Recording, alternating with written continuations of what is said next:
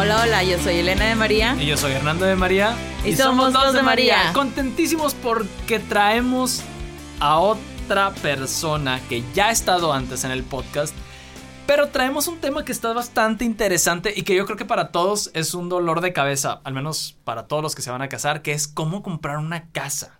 ¿Cómo le hago para comprar una casa? Pero Bienvenidísima de nuevo al podcast. Ya habías estado aquí, nos diste algunos tips de cómo pagar más rápido la casa, como tú lo hiciste en cinco años, pero ahora vienes a contarnos cómo hacerle para escoger bien una casa, porque también es algo muy importante, ¿no? Sí, muchas gracias por invitarme de nuevo. Desde el primer capítulo que, que, tuvimos juntos, eh, vi lo lo grandiosa que es su comunidad, el que iban y me escribían y o sea, el cómo me recibió su gente, en verdad, muchas, muchas gracias. Estoy muy agradecida y muy feliz de estar de nuevo. Oye, me asusté, pensé que ibas a decir, desde la primera vez que me invitaron hasta ahorita ya compré otras dos casas o algo así. ¡A la madre!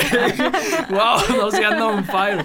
Porque ya anda cerca de terminar la segunda casa que dijiste en el episodio pasado, ¿no? Que compraste. La compramos a 20 años y eh, ahorita, ah, como está, si ya no le adelantamos nada, terminamos en 8 años esa casa. Entonces, ahí va, ahí va. No manches. Por eso estás hoy aquí. Por eso estás hoy aquí. Oye, y me encanta, me va a traer algo que hablábamos con Valentina, ¿no? Es que mucha gente que va a comprar su primer casa no tiene experiencia en comprar casas. Exacto. es que Valentina Corro es una de las top wedding planners de México y la tuvimos de invitada en el podcast.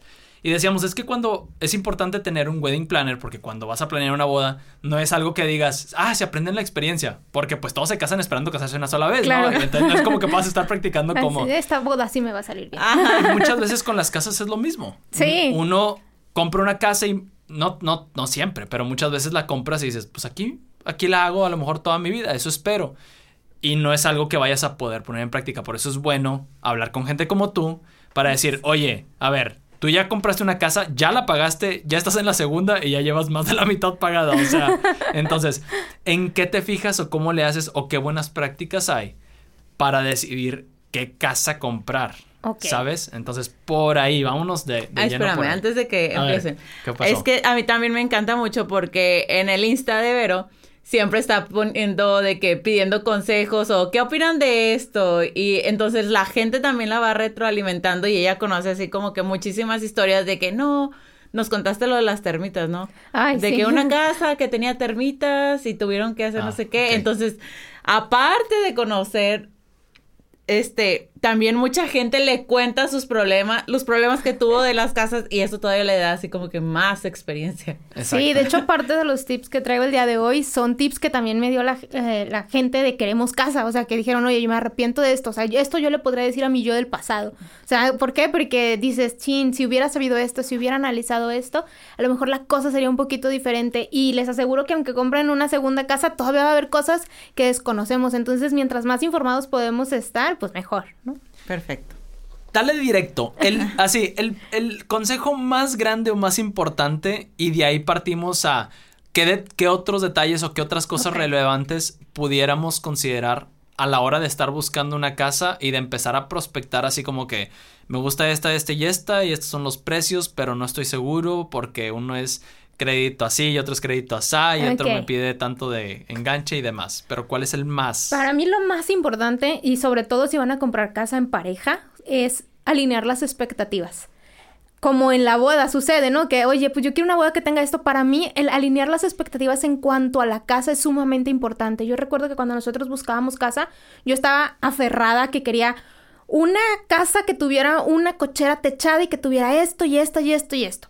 Y Gerardo decía, pues es que para mí lo más importante más bien es que tenga esto, esto y eso. Entonces más bien fuimos negociando entre nosotros antes siquiera de ir a tocar a las inmobiliarias para ver casas. Entonces el ponerse de acuerdo como pareja sobre qué quieren, no solo en la casa, sino en lo que la decisión de la casa detona, es muy importante. ¿A qué me refiero con esto? A que si, por ejemplo, eh, lo que nos pasó a nosotros, oye, pues si quiero esa casa así como con la cochera y que tenga esto y lo otro, pero de a cuánto va a quedar la mensualidad y entonces con esa mensualidad a lo mejor ya no me va a permitir viajar o no me va a permitir este, eventualmente salirme de trabajar o no me va a permitir eh, remodelar la casa como quiero o amoblar la casa como quiero. Entonces es alinear las expectativas en el tema de la casa, pero también lo que va más allá de la casa. Eso para mí es lo más importante porque sucede mucho que vas a ver casas en pareja o individual y no sabes ni siquiera qué estás buscando o qué es importante para ti, que es indispensable. Hay quien dice, yo quiero que tenga fuerza una cochera techada, o quiero que tenga eh, un, que sea privada. Hay gente para la que es muy importante que sea privada, que tenga eh, una terraza o que sea en tal zona. Pero si no lo alineas, si no lo platicas antes de, va a ser un poco pues va a haber ahí unos, unos debates que se van a, estar teniendo más adelante por precisamente no estar de acuerdo en eso, ¿no? Que a nosotros nos pasó. Ajá, y justo lo que quería contar que nosotros, este, Nando me llevó a ver casas, yo ni siquiera estaba como preparada para ese momento y Nando que sí, vamos a ver casas. Un sábado, ¿no? Era un sábado, así que y vamos a ver el rol. Varias ¿De dónde vamos? Ah, vamos a ver casas. ¿Qué? ¿Qué? Ajá. Y de que, bueno, total, la primera casa que vimos, este, a Nando le gustó porque tenía un terreno excedente. Ok. Y a mí no me gustó porque estaba muy chiquita. Entonces, de que yo, no, no, yo no quiero esa casa. Y de que Nando, sí, es que mira, se puede extender para como tú quieras y a las otras ya no les puedes hacer nada y no sé qué. Yo, no, es que no me gusta, no me gusta. Y ya vimos más casas y como que en las zonas no nos gustaban y como que la más acertada era esa que decía Nando. Pero, y yo les decía, no quiero esa casa. Pero cuando nos pusimos a analizar eso que dices tú de, a ver, ¿de cuánto nos va a tocar la mensualidad? Se puede pagar con un solo sueldo porque nuestra idea era, teniendo, siendo yo mamá, dejo de trabajar en oficina, entonces se tiene que pagar con un solo sueldo por si cualquier cosa, ¿no? Y la única que cuadró fue esa que querían andar. bueno, no, la otra también cuadraba, porque hace cuenta que eran dos colonias. Y estaba, ya ves que siempre las casas tienen sus versiones, ¿no? De que esta, ah, esta, ajá, sus modelos, ándale. Y esta era el modelo, vamos a decir, como más económico, pero estaba en una esquina y tiene un terrenón. No terrenón, bueno, un terreno. Pero es un Dos hectáreas. pero oye, pero es que es un terreno mucho más grande que el de las casas más grandes. Sí. Ok. Entonces, le dije a a ver, vamos a hacer números. Y comparamos esa casa contra una de las más grandes que Elena es la que quería, y le dije, mira, pudiéramos aventarnos por esta otra, por la casa más grande. Le dije, pero piénsalo también a futuro. Le dije, piénsalo a futuro. O sea, en un futuro en donde nos va a ir mejor, porque le vamos a echar muchas ganas y nos va a ir mejor, podemos hacer una casa más grande que las más grandes. Donde el podcast va a pagar la casa. y le dije, entonces, piénsalo. O sea, ahorita, por ejemplo, ¿cuánto nos vamos a tardar en tener hijos? quién sabe. O sea, no sabemos, un año, dos años, tres años, no sé. Pero de entrada ahorita no vamos a tener hijos. ¿Para qué ocupamos tanto, tanto espacio ahorita? Claro. En cambio, tienes un jardín, tienes un patio en donde te puedes salir a estar ahí un ratito y ya lo puedes empezar como a disfrutar o algo. Y ya la, la fui, ya sabes, Coco Wash, ¿no? Coco Wash. No, es que me haya convencido, sino que Había lo que decimos. Sí, sí tenía algunos argumentos, pero la verdad era más fácil a que se diera yo a que se diera él. Entonces fue así como que, ok, está bien. Y fue la casa por la que se terminó. Y es la casa por la que estamos viviendo ahorita. Que yo ahorita, digo yo, fue una buena decisión y ya ahora, ahora sí que estamos viendo ampliar de que digo, no, sí, ya estamos No, y aparte el que tengan tanto espacio, creo que es algo que se agradece mucho ahorita con temas de COVID. O sea, ah, el, tener a dónde salir, dónde ahí estar con los niños y todo, creo que se agradece bastante. Sí, y más ahorita que ya tenemos a los niños, ¿no? Sí, claro. Oye, bueno, y entonces, supongamos que ya cuadran, ¿no? Y dicen, ok, queremos más o menos andar por aquí por estos presupuestos. por este, estos rumbos. Por estos por rumbos. Estos gustos. Ajá, empiezas a ver casas y ya ves que siempre, pues vas y pues la gente de ventas encuentra la forma de cómo sí, siempre, ¿no? Siempre cómo sí, cómo sí, te enganches. ¿Qué dirías tú? Estos son de los puntos más importantes a los que les tienes que echar el ojo antes de que dejes que la labia del vendedor te envuelva, ¿no? bueno, ok, muy bien. Primero tener muy claro que nunca te debes ir por la, por la primera opción que veas si fue solo la que viste. O sea, es decir, es, vi esa casa, me enamoré, ya no quiero saber nada más de otras, no analizar, no. O sea, ese es un grave error. ¿Por qué? porque precisamente no tienes esta capacidad de análisis que justo ustedes nos están comentando que hicieron de, oye, analizo todas estas opciones, todas estas variables, si está allá, si está acá, el monto del crédito, todo eso, para mí es sumamente importante que no se vayan por la primera opción y por más que los quieran, es que es la última casa que me queda con esa, esa, promoción. ajá, si no, el enganche, que no sé qué, no, es, ok, aguántame y aprovechemos ese fin de semana o varios días, destínense ese tiempo para ir a ver varias opciones, pero pero quedarse solo con una alternativa pudiera, no quiere decir que vaya a ser la incorrecta, sino que pudiera después jugarnos mentalmente de y si hubiera visto más, porque cuando le pregunté a la gente que queremos casa, mucha gente le pasó eso de es que hubiera visto más, o sea, no, no debí de haberme ido con lo primero que vi. Entonces, eso es algo para mí súper clave, como no irse por lo primero si no analizaste más. ¿Ok? Que pasa lo mismo, justamente los wedding planners, por ejemplo, también nos dijeron mucho eso, de que, por ejemplo, con los salones, ve muchos salones, decían ellos, ve muchos salones. ¿Por qué? Porque eh, lo mismo pasa con las casas, estás todo emocionado, o sea, ¿sabes? Entonces, la verdad es que todas esas emociones, pues, pues te ponen bien, güey, y, te emocionas con lo primero que ves. Claro, y con las casas sucede algo muy particular y que tú ves la casa amueblada, decorada, ah, como la la constructora sabe, ¿no? Así de, esto se va a súper optimizar y le pongo estos detalles. No sabes de cuánto cuestan los detalles y eso. Y tú esperas, o sea, tú te enamoras de eso, de la casa amueblada. Si hay una casa que esté sin amueblar, pide verla. O sea, pide verla así de, oye, no, no la quiero decorada, quiero así solo, el, el, terreno solo. De hecho, si ves algún vecino que le estén entregando su casa, eso, oye, me dejas ver tu casa. Para que no sea así la casa ya, pues, bonita, maquillada, sino la casa como es. Y te voy a contar algo ahí que nos pasó, una historia. Este, nosotros vimos la casa, este, de las dos maneras, ¿no? Pero cuando la vimos, este, decorada, pues se veía preciosa y lo que quieras. Y algo que no nos dimos cuenta es que las lavadoras que tenían en la lavandería estaban súper chiquitas. Para que se viera. Para que se viera la lavandería bien grande. Súper optimizada. Nosotros como pensamos comprar una buena lavadora y secadora para toda la vida, Obviamente pensamos. ponle que no para toda la vida. Pero, es, o sea, es una. Ajá, sí, es una muy buena marca, ¿no? Y dije, no, de 18 kilos, ¿verdad? Claro. Porque me dure unos muchos años. Oye, cuando queríamos meter la. La... No, cupo. no cupo. Tuvimos que pegarle a la pared y tomar un pedazo. Sí. A mí me pasó muy parecido. Nosotros no podíamos subir, en la primera casa no podíamos subir el colchón, la, la, base del colchón. O sea, literal tuvieron que romper la base del colchón y volverla a armar arriba porque no subía por el espacio que había en las escaleras. Claro que eso es muy difícil de detectar, no es de, oiga, voy a traer un colchón para hacer pruebas.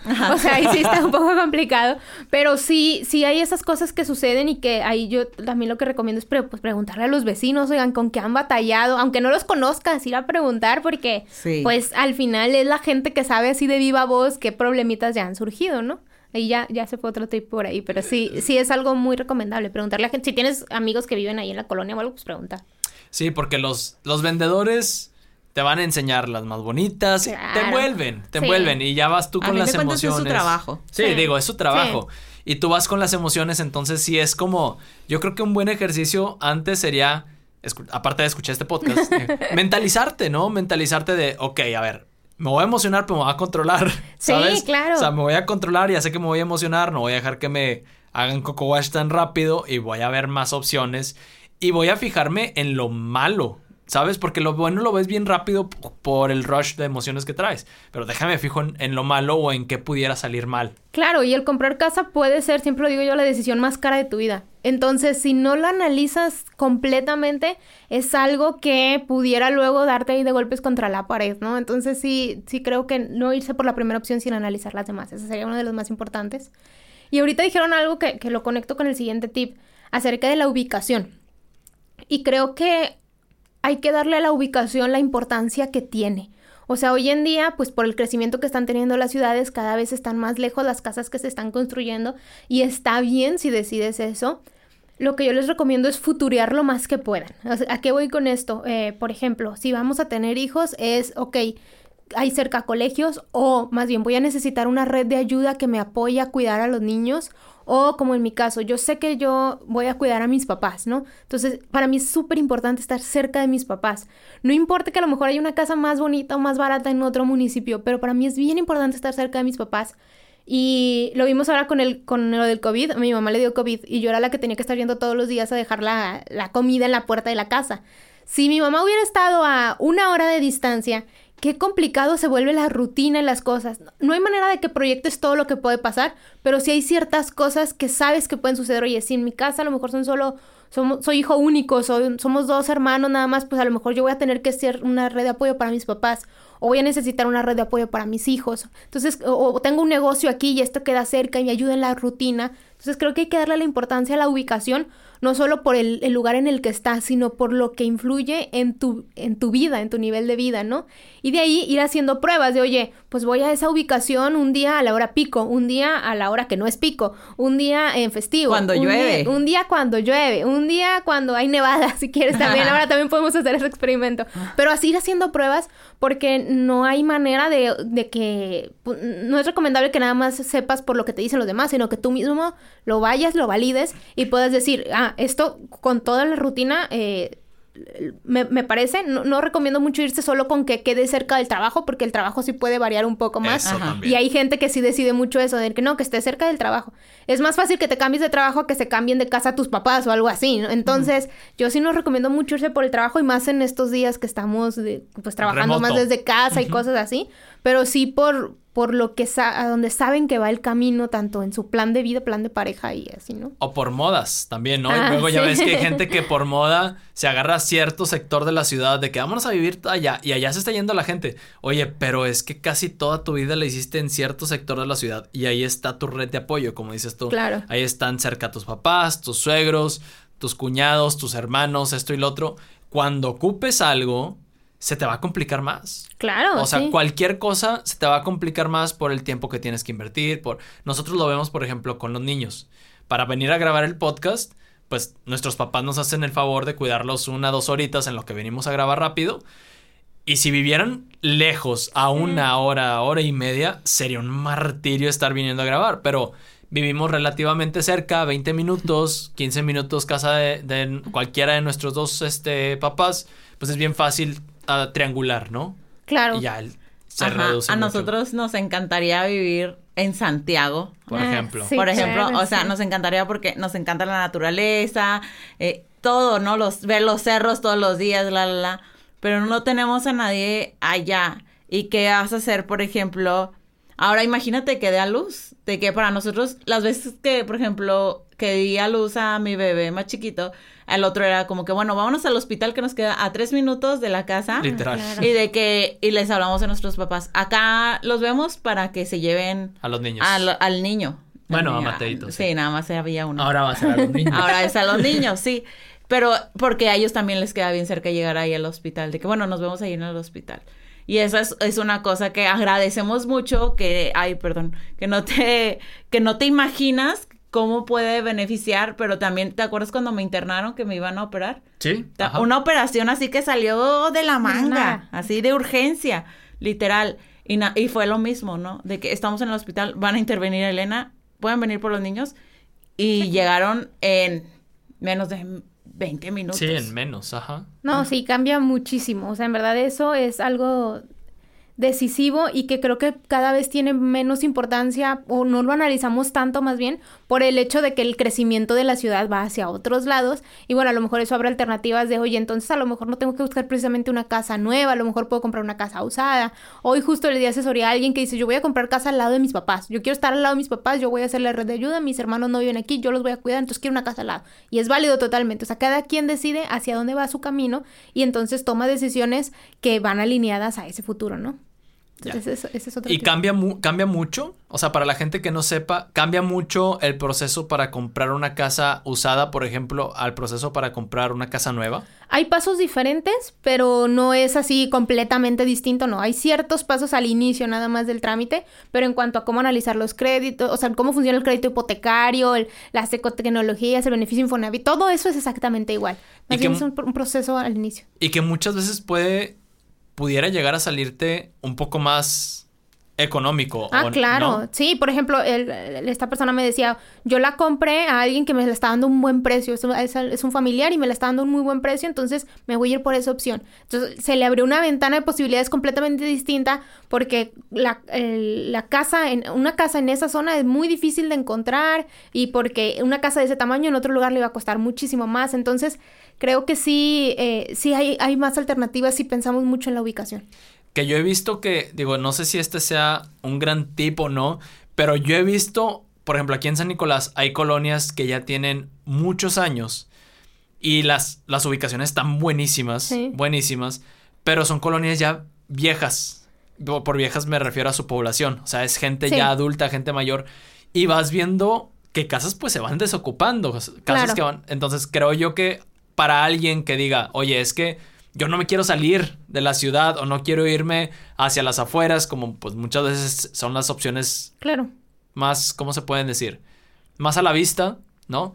Un buen tip sería ir a ver este tipo de colonias, ¿no? Porque hay, siempre hay casas muy buenas que siguen en muy buen estado y que no requieren tampoco tanta inversión para poder remodelarlas. Claro, dijiste algo súper clave que es que estén en buen estado, porque eso es algo que toman mucho en cuenta el Infonavit y los bancos al momento de evaluar la propiedad, de que, oye, si está en buen estado y la casa va a vivir por lo menos 1.5 veces el periodo del crédito, si lo aceptan, si no, hay como algunas trabas. Entonces, por ejemplo, si es una casa que que vas a sacar tú un crédito de 10 años, que bueno, por lo menos la casa sí tenga un periodo de vida de 15 años para para poder autorizarte el crédito. Pero sí, o sea, creo que es una muy buena opción el buscar una casa céntrica que te ayude a lo demás porque eh, si, si, tú crees que tu rutina va por ahí, ¿no? Tu, tu logística. No, y la rutina y el tráfico que cada vez se pone más terrible. Aún y con, y con COVID y con cosas así, yo sigo viendo mucho tráfico. Bastante tráfico, sí. Digo, bueno, al menos aquí en Monterrey, que es donde estamos nosotros, ¿no? Sí, eso sí. Bueno, y Ciudad de México y Guadalajara. y síguele, ¿no? Con algunos otros estados. Oye, pero y luego ya vamos a hablar de alguien que ya tiene varias opciones y que ya, ya le empezaron a pintar cómo se ven los créditos. O sea, ¿qué tips o qué recomendaciones nos pudieras dar para ir viendo focos verdes, rojos, amarillos o de qué color de acuerdo a los números o créditos que te van dando? Ok, muy bien. Mira, para mí lo más importante es que tengas el dinero suficiente, al menos como para el mínimo el 10% del valor de la propiedad. O sea, eso es clave. De enganche. Sí, para darlo de enganche o que lo tengas preparado para que los, el tema de escrituración, de, o sea, esos gastos que surgen, avalúo, ajá, y, hay que prepararla porque hay que ponerle protectores de seguridad. O sea, mínimo el 10%, al, al 30% obviamente sería lo ideal, pero sí estar preparado económicamente con eso creo que puede influir mucho en, en qué casa elijas porque puede ser de, oye, pues sí me encanta esta y a lo mejor sí la puedo pagar, pero ahorita no tengo absolutamente nada, entonces hasta cuánto, cuánto tiempo me voy a tardar en, en, en poder adaptarla para tenerla como la quiero o también influye que mientras más enganche de el banco te da una mejor tasa de interés, obviamente mientras tengas un buen historial. Entonces, eso puede ser que te termine costando mucho más de lo que te imaginas el haber comprado esa propiedad que a lo mejor es un poco más cara. No digo que no lo hagan, más bien es pues hay que estar preparados económicamente, ¿no? La, clave siempre es ahorrar. De, hay gente que me, me, me decían, queremos casa de, oye, yo hubiera querido desde mi primer sueldo haber tenido un ahorro para ese momento. Ténganlo. Y, hay quien dice, te recomiendo tener dos ahorros, o sea, tener un ahorro para los gastos que van a salir de la propiedad, que si el avalúo, que si los honorarios, la escrituración y todo, el impuesto que hay que pagarle al gobierno, hay que pagarle un el, el ISAI, un impuesto sobre la adquisición de inmuebles. Hay que pagar por comprar una casa, hay que pagar un impuesto por comprar casa. Entonces, es, prepárate con todo eso, pero también ahorra para lo que le vas a tener que meter. Oye, el, que si vas a instalar el agua cuesta, la luz cuesta, el, gas cuesta. Y entonces a veces no lo vemos. Es como que, ah, la mensualidad sí queda, no, está bien. Y bueno, y lo demás, como que de dónde sale, ¿no? Eso es para mí algo muy importante, el, el, el, analizarlo por completo, no solo con lo que voy a pagar al mes, sino con lo que voy a necesitar de manera inicial. Entonces al menos un 10%. Ideal 30. 30, por favor, sí. Oye, sí, a nosotros nos pasó que compramos la casa y dijimos, a ver, las mensualidades van a quedar en tanto.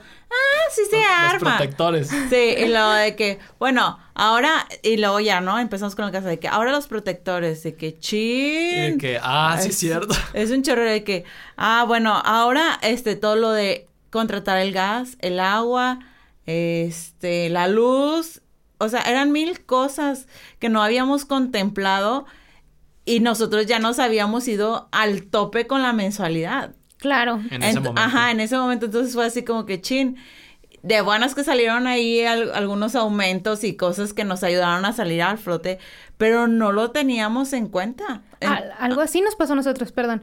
Algo así nos pasó a nosotros, o sea, en verdad, y, cuando, cuando sucedió esto, la, a nosotros la casa, la primera nos las entregaron en septiembre y nosotros pudimos mudarnos hasta el primero de abril. O sea, pasaron un montón de meses porque yo no contemplé todo lo que acabas de decir. A mí también me, sucedió.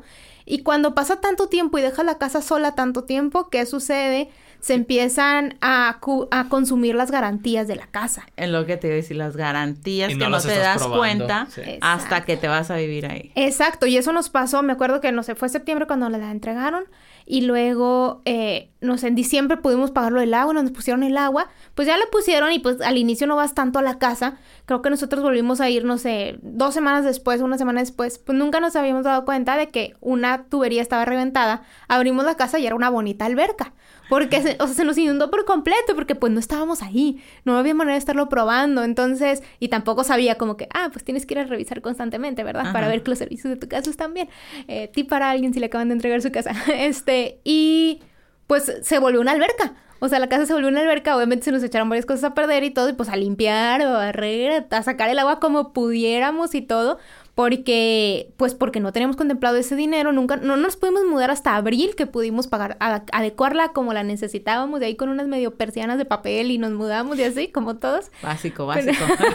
sí, esos, esas persianas de papel de Home Depot, ¿cómo ayudan, eh? Sí, no, sí. verdad. Únicas. Y, y si no lo contemplas, termina sucediendo eso y a veces hasta termina costando más caro si en el Inter estás pagando renta o algo así, pues a veces ya tienes la urgencia de mudarte. Entonces, sí hay que contemplar eso. Oye, acá en la colonia les pasó a varias casas que contrataron el gas, lo instalaron, pero nunca pusieron estufa ni nada y se mudaron seis meses después. La tubería del gas, o sea, estaba tapada y tuvieron que romper y todo y las garantías ya no les ya Ya no las cubren. Sí, a mí me pasó exactamente con el gas, la tubería tenía agua, entonces es peligroso. Entonces había que hacer unas pruebas, pruebas de hermeticidad y todo, que cada vez ya ha avanzado más eso, se hace más fácil y más rápido, pero sí hay mucho riesgo en eso.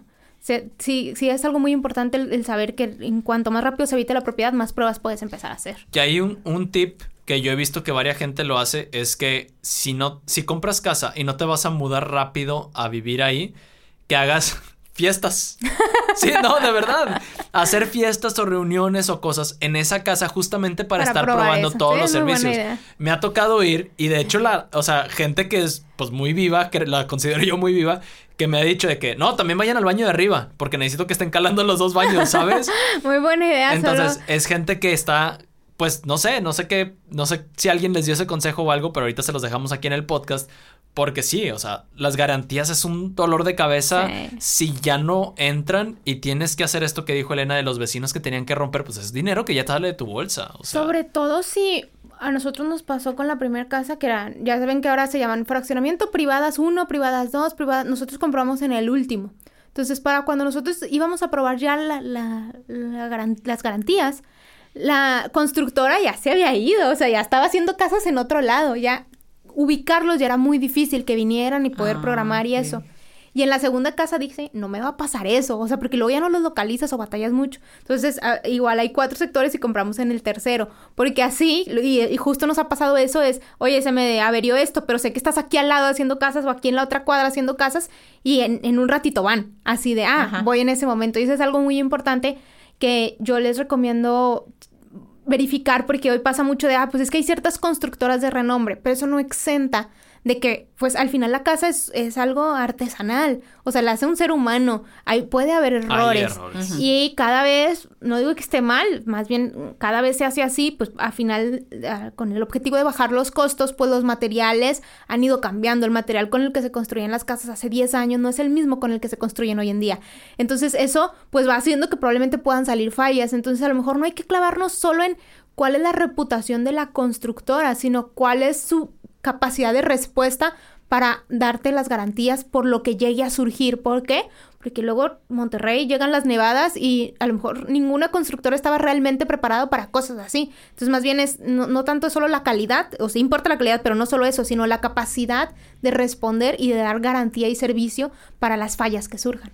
Oye, y luego, por ejemplo, cuando pasó que llovió un chorro, que muchas casas, la constructora ya no les respondió este, y que se inundaron, que tenían muchos, que el techo parecía... O las paredes humedecidas. y, la, y la constructora ya no respondió, o sea, también tener en cuenta todo ese tipo de buscar sí, o sea, también buscar de la reputación de la constructora, sí, claro. porque si en un fraccionamiento ya les pasó algo, seguro en otro también van a, actuar de la misma manera. Es correcto, sí, hay, hay una tendencia y también, pues les digo, como es artesanal todo, pues se pudieron haber equivocado aquí y en la de allá hay, y hay como un chiste de ¿cuánto mide tu casa? Pues depende del albañil al que le preguntes, porque uno la hizo como de una medida y el de al lado la hizo de otra medida y entonces puede suceder eso, entonces eh, sí, sí hay que investigar. A nosotros con eso de investigar nos pasó que ah, estábamos viendo también otras casas, eh, pero investigamos a la constructora.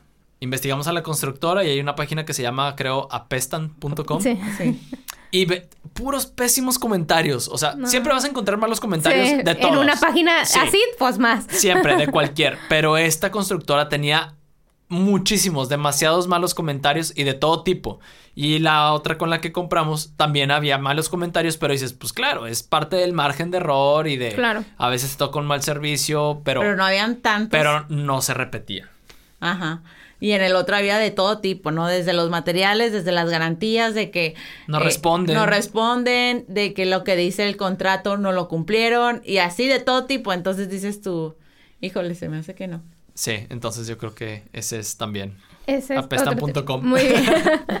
hay, hay otra cosa de la que, que hasta hace poco fui consciente que, no sé si se acuerdan que les platiqué en, el primer capítulo, no recuerdo si lo platiqué, que, que cuando yo fui a ver la, la casa, la primer casa, la vi y dije, ay, me gusta y todo, pero ahorita no, o sea, no, no es momento. Fui a verla un año después y ya costaba 100 mil pesos más, ¿verdad? Como sucede con las propiedades aquí. Y hasta después fui consciente que lo que me detuvo fue el miedo a deber. Y el, ese es otro, otro tip que les doy y que alguien me dijo, Verónica, es que para hacerte cosas tienes que deber sin miedo.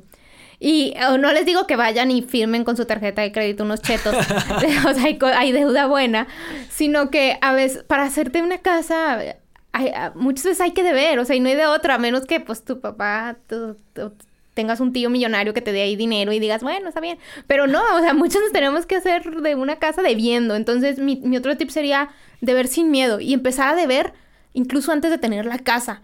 ¿A, qué me refiero? A ir haciendo historial crediticio, ¿no? El tener tarjetas de crédito y eso, para que cuando llegues te puedan dar una mejor tasa, porque el banco dice, oye, este hombre nunca ha pedido dinero a nadie, estoy corriendo mucho, mucho riesgo en prestarles dinero a ellos. Mejor, a ver, pues, ¿quiénes son? Ah, ya tiene un comportamiento. Entonces, el poder de ver sin miedo para mí fue clave y en, y en la segunda casa también, porque, pues, la segunda casa decidimos firmar para ella justo en pandemia.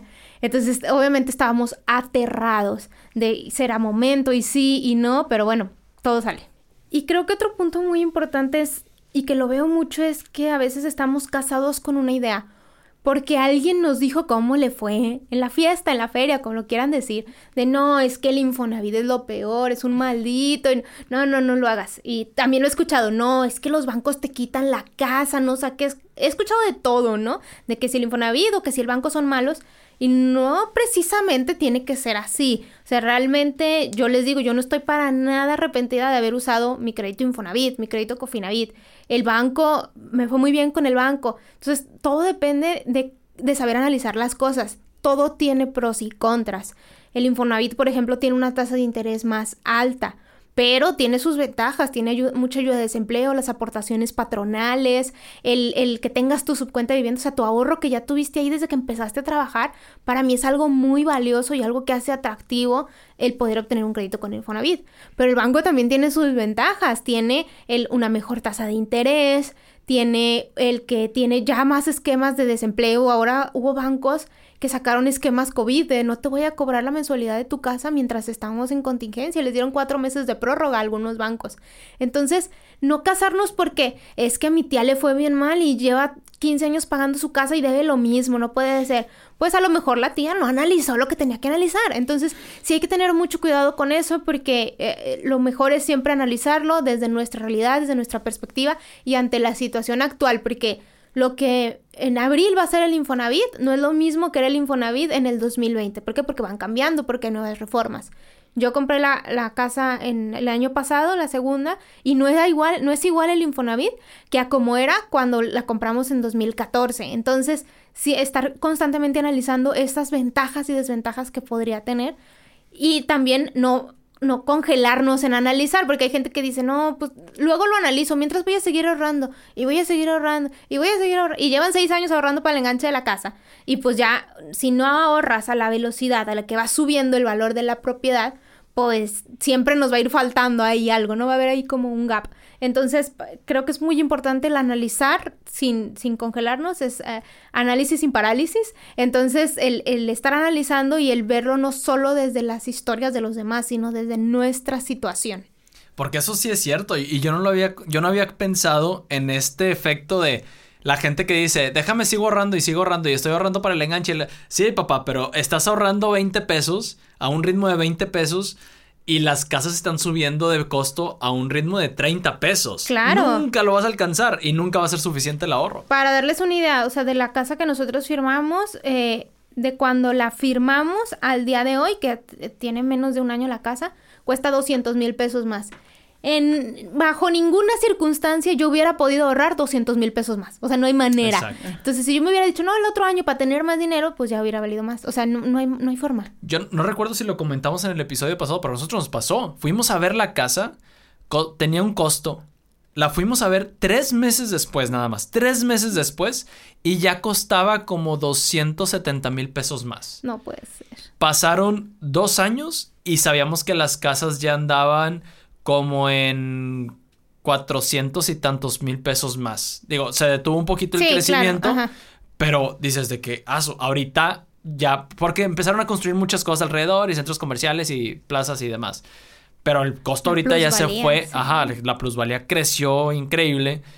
Y pensamos, o sea, si nos hubiéramos esperado, no nos hubiera alcanzado, ¿sabes? Entonces te quedas en este jugar de cuándo es el momento. Claro, es da la parálisis por análisis. Entonces es, pues ya llega un momento en el que aplico el deber sin miedo y pues vas, ¿no?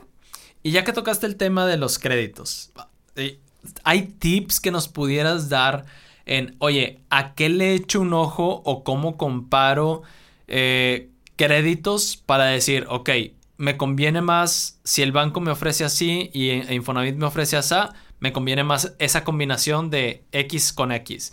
O más o menos como, no sé si existen números exactos o si sí o si no, o depende del caso de cada quien, pero si existe más o menos insights que pudiéramos darle a la gente para... Sí, no hay números exactos porque dado que cada quien tiene una situación laboral distinta, o sea, puede ser de, oye, a lo mejor a ti te tienen dado de alta con el mínimo, a lo mejor no te conviene este esquema, no te conviene usar solo Infonavit porque te tienen con el mínimo, o a lo mejor tienes un mal historial crediticio, pues el banco no va a ser alternativa para ti. O sea, más bien sí, sí hay como que ser, dependiendo de cada caso hay, pero sí hay algunas cosas de las que podríamos partir en general, y lo primero que les, que les diría es no se dejen ir solo por la tasa de interés, porque sucede mucho.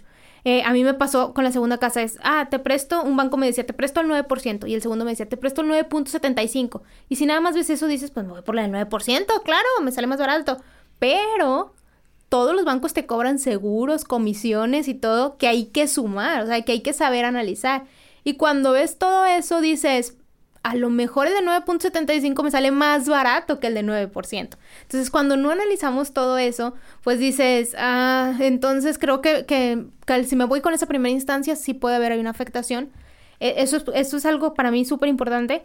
Lo segundo es analizar cuál es la situación laboral que tienes, es decir, cómo te tienen dado de alta en tu trabajo. Si tienes una muy buena situación laboral, oye, te tienen dado de alta con el sueldo que requieres y todo, el Infonavit... Eh, el, el, pudiera ser una muy buena alternativa, el que te preste el banco y te preste el, el, Infonavit y poder aprovechar tu subcuenta de vivienda, depende cuánto tengas en la subcuenta de vivienda para poder usar ese dinero y que te sirva pues para todos estos gastos iniciales. Entonces, creo que ese es uno como de los de lo de lo primero que analizaría y en los créditos específicamente en los bancarios hay quien y, eh, quien se sale un poco de lo financiero y dice, "Oye, yo compro también con este banco o elegí este banco por la facilidad para adelantarle a la casa. Que eso es algo que yo no había contemplado y sí es cierto. Oye, te dejan adelantarle a la casa, pero tienes que ir a sucursal forzosamente, puedes transferir. Hay un banco que nada más le puedes adelantar a su crédito en cierto día del mes nada más yendo a la sucursal. Tengo un caso así, sí. ¿Qué banco? Qué malo. no, lo voy a hacer. Porque es un crédito que se sacó hace 10 años. Ah, entonces, pudiera ser de que a lo mejor ahorita ya hay un esquema diferente que les puedan ofrecer y por eso no quiero como que ya imponer una, una mm, idea, ¿no? Pero es, es un crédito que sacó hace 10 años y es solo le puedo adelantar yendo a la sucursal en tal día. Entonces, si ya no vas, ya es bien difícil que le adelantes y eso te termina costando dinero, porque ya no le pudiste adelantar, cortó el crédito y ya debes más. Entonces, para mí sería muy importante, como recapitulando, es la, que puedas analizar, sí, la tasa de interés, pero los costos alrededor del crédito, no solo la tasa de interés, comisión de apertura, el costo de avalúo, eh, las comisiones, seguros. todo lo que va ahí el que puedas analizar también la facilidad que lo que el crédito te da. Hoy me decía alguien, ah, es que yo saqué mi casa o saqué un crédito con caja popular, pero tengo que ir todo, o sea, tengo que ir siempre cada mes a pagarle a esa caja, a esa caja popular o caja financiera, no sé cómo se llamaba. Y tengo que ir cada mes a pagar físicamente, oye, no, pues para mí eso no, no me late, yo sí prefiero estar transfiriendo. Entonces, como que analizar esa facilidad creo que es algo sumamente importante para poder tomar esa decisión. Y el que hay gente que decide un banco pues porque ya tiene un respaldo ahí o porque ya tiene una tarjeta de crédito, entonces analizar cuál es su situación en cuanto a los bancos que ya tengan, si ya tienen un crédito ahí, su nómina o algo, para poder decir, ah, esto se alinea a lo que yo busco, ¿no? A nosotros nos ayudó mucho tener el crédito, coincidió que el, más atractivo en ese entonces era el mismo donde tenía la tarjeta y justamente me estaban dando una tasa de interés preferencial porque ya tenía historial con la tarjeta de crédito. Claro. Entonces, para mí fue bien padre de que me depositaran ahí la nómina, porque también tenía la nómina y la tarjeta de crédito y la casa. Y era, es muy fácil todavía, sigue siendo para pagar, adelantar y todo. Sí, ya cuando conoces el, ah, pues esta aplicación yo ya la uso, si así funciona, hace más amigable todo. Entonces, es algo que yo considero, recomiendo considerar en, el tema del banco. Y en el tema del Infonavit, sí, analizar mucho cómo te tiene dado de alta tu patrón, que no te tenga con el mínimo, que estén reportando tu sueldo real, que esté reflejado Ahí te tienes que dar cuenta también que si estás con tu RFC correcto, que si tienes tu nombre registrado de manera correcta, hay muchos apellidos que, ah, si es B, V, lo van cambiando, son cosas que hay que analizar con mucho tiempo para que al momento de comprar la casa, pues no vayas a tener ahí complicaciones, ¿no? Muy buenos tips. Pero, pero, ya, ya vamos acercándonos al final del episodio. Tengo una pregunta final, pero esa la voy a guardar. Ok. Pero tengo otra que creo que va a ser muy buena y que mucha gente estoy seguro que la tiene. Y es, ¿cómo le hago para calcular qué porcentaje de mi sueldo o de nuestros ingresos como pareja debo dedicar a la mensualidad? O sea, si el banco me dice, ok, tanto de enganche, ok, va, está bien si me dice, oye, estas mensualidades, ¿cómo le hago para calcular que esas mensualidades no vayan a estar tan apretadas? Y te hago la pregunta, Vero, porque tú estuviste pagando tu casa, la pagaste en cinco años. Y aparte andabas viajando por el mundo, Vero. O sea, o sea, andabas en Japón, en no sé qué por el mundo, ¿eh? Sí, o sea, andabas viajando literal por muchas partes del mundo y no, no eres millonaria. Tenías un trabajo godín. Sí. No eras la vicepresidenta de una compañía, ni tenías un sueldo estratosférico, ni nada. y comida en un topper. Y lo hiciste. Entonces, estoy seguro que mucha gente quiere encontrar la fórmula secreta, que sé que la fórmula secreta cada quien la tiene que elaborar por su cuenta. Pero en tu caso, por ejemplo, ¿qué porcentaje de sus ingresos personales o como pareja, qué porcentaje dijeron, ok, esta es la mensualidad? Muy bien, tengo que estar dando, porque una era la mensualidad y la otra la mensualidad que tú y, tu esposo se impusieron para estarle adelantando. ¿Qué porcentaje eh, representaba eso de sus ingresos? para que les diera esas posibilidades, ¿sabes? Porque cada quien, digo, hay quien dice, no quiero viajar, pero quiero hacer otras cosas. claro. Entonces, mira, lo recomendado, lo que dice la teoría es que la el pago de hipoteca no debe de ser mayor al 30% de tus ingresos. Esa es la teoría. Y cuando sacamos la casa, efectivamente era el más o menos el 30% de mis ingresos nada más. O sea, nos fuimos por una casa, nosotros optamos, optamos por irnos por una casa mucho más económica de lo que mejor hubiéramos podido pagar para poder hacer lo demás. Esa fue nuestra, nuestra fórmula. Realmente es el 30% de los ingresos entre los dos era lo que daba, eh, a ver si, si, lo logro explicar, o sea, el 30% de los ingresos entre los dos nos permitía pagar la mensualidad de la casa y adelantarle. Hay gente que dice, solo con el 30% puedo pagar la mensualidad. No, yo me voy más abajo y es con ese 30% pago la mensualidad y le puedo adelantar. No fue calculado así de manera inicial, de así le vamos a hacer. No, realmente así fue más o menos como terminó siendo. Pero como lo empezamos a hacer fue, me sobran 500 pesos, ahí van para el crédito de la casa me sobran mil pesos, ahí van para el crédito de la casa. Oye, no tengo destinado el aguinaldo para deudas o algo, ahí va. No fue así como formulado todo desde el inicio. Después se fue haciendo así, ya conforme fuimos entendiendo el comportamiento y ahorita ya con la segunda casa, pues sí, ya está más formulado así, ya, ya con estrategia de hecho anual, de así tiene que ser. Pero al inicio fue de, a ver, ¿cómo nos vamos adaptando? ¿Por qué? Porque luego va subiendo también el sueldo y entonces, oye, sube el sueldo, pues sube lo que hay que aportarle a la casa, como si fuera otro ser humano, ¿no? yo, yo, les daba el tip hace poco ahí en el podcast de, yo, nosotros dividíamos el aguinaldo entre tres, o sea, siempre contar a la casa como un ente. Así de, ah, tenemos el aguinaldo, vamos a poner que el aguinaldo son 15 mil pesos, 5 mil para ti, 5 mil para mí, 5 mil para la casa. O sea, lo veíamos como un ser humano, así de hay que abonarle a ese ser humano. Sí, claro. Entonces, más yo, yo lo que considero es, es eso, debe ser el 30%, y en el caso en el que digas, oye, pues con el 30% no sale, que fue lo que en algún momento nos pasó, y con el 30% no nos va a salir para adelantarle, para pagar la mensualidad, y que si quieres un carro, si quieres viajar o qué, pues generar ingresos extras, que fue lo que tuvimos que hacer nosotros, ¿no? Dar clases, eh, diseñar, Gerardo diseñador, diseñar por su cuenta, hacer freelance y cosas así, y bueno, todo eso de manera disciplinada, abonarlo a la deuda de la casa. Buenísimo. Ese, yo creo que ese, ese tip es de los más. Bueno, no, es que no puedo decir tampoco de los más valiosos, pero sé que es de los que la gente busca más, al menos. Sí. ¿Sabes? Y, es un tema de disciplina, eh, el, el ver el placer a largo plazo.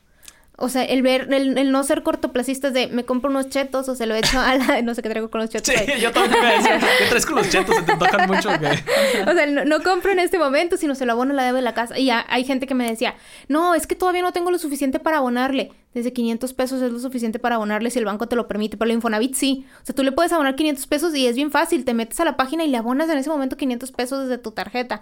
Entonces, es muy sencillo empezar a cambiar esto de. Eh, muérase pagando. O sea, el, de darte con Infonavit es muérase pagando, no precisamente. Ahora, antes de hacerte la pregunta, Vero, ¿dónde te encontramos? Antes de hacerte la pregunta final, ¿en dónde te encontramos? ¿Tienes talleres próximos? Sí. Échanos toda tu información. Me encuentran en Queremos Casa, así en Instagram, arroba Queremos Casa, en Spotify, YouTube, eh, Apple Podcast y todo, donde escuchan podcast, estamos como Queremos Casa, ahí nos pueden escribir y ahí contestamos todos los mensajes, literal, todas las dudas que tengan y todo. Tenemos talleres, estamos próximos a abrir el taller de abril para que, pues bueno, ya puedan irse inscribiendo. Es de cupo limitado, es un, taller al que pueden entrar en pareja, porque yo considero que si van a comprar casa en pareja es importante que los dos sepan lo, a, lo que van y lo que se tiene que analizar y todo. E individual también pueden entrar al taller. Entonces, pues sí, ahí me encuentran Queremos Casa y voy a estar anunciando la fecha y todo, y ahí se pueden anotar. Que por cierto, nosotros ya lo tomamos, ¿sí? Entonces, lo recomendamos y de hecho ahorita Elena es la que trae toda la... Vamos a traer toda la comisión de, de hacer todos los planes para los pagos y todo esto, ella se está encargando de eso. Pero de verdad, se los recomendamos mucho, vayan y tómenlo. La inversión que requiere el curso contra lo que a largo plazo te vas a ahorrar es una... No, es, una baba, o sea, es una ganga completamente y no estoy exagerando porque es real, o sea... Sí, no, porque nosotros ya lo, tomamos ya cuando ya tenemos, teníamos la casa, o sea, justo lo tomamos el año pasado. Y fue como que chin, todo lo que dejamos ir. y aún así, nos estamos ahorrando todavía. Exactamente. Sí, entonces de verdad se los recomendamos mucho. Vero, ¿hay algún descuento para los que vengan de parte de, de, aquí del podcast? Sí, van a tener un descuento. Escríbanme que vienen de parte de los de María con el código los de María y van a tener un descuento especial para ustedes. Excelente. Muchas gracias, Vero. Ahora sí, la pregunta final. No, no, la pregunta no va solamente a esto de lo que hemos hablado sobre cómo comprar casa es en términos generales. Y la pregunta es, si pudieras darle un solo consejo a una pareja que apenas está en este proceso de que se va a casar, un solo consejo, que digas tú, esto es lo más valioso que puedes escuchar o que te puedo decir en este momento porque te vas a casar, esto es lo que te diría. Que independientemente de lo que pase, que independientemente de, de el, cómo salga el día de la boda, cómo sea el día de la boda, lo más importante está por venir. Lo que se vive después de la boda es lo más importante, lo que empiezan a construir juntos, lo que empiezan a decidir juntos, lo que empiezan a vivir juntos y lo que empiezan a disfrutar juntos es lo más importante. Nos clavamos a veces solo en ese día y sí importa, no digo que no, es un día hermoso, pero lo demás que viene no tiene punto de comparación.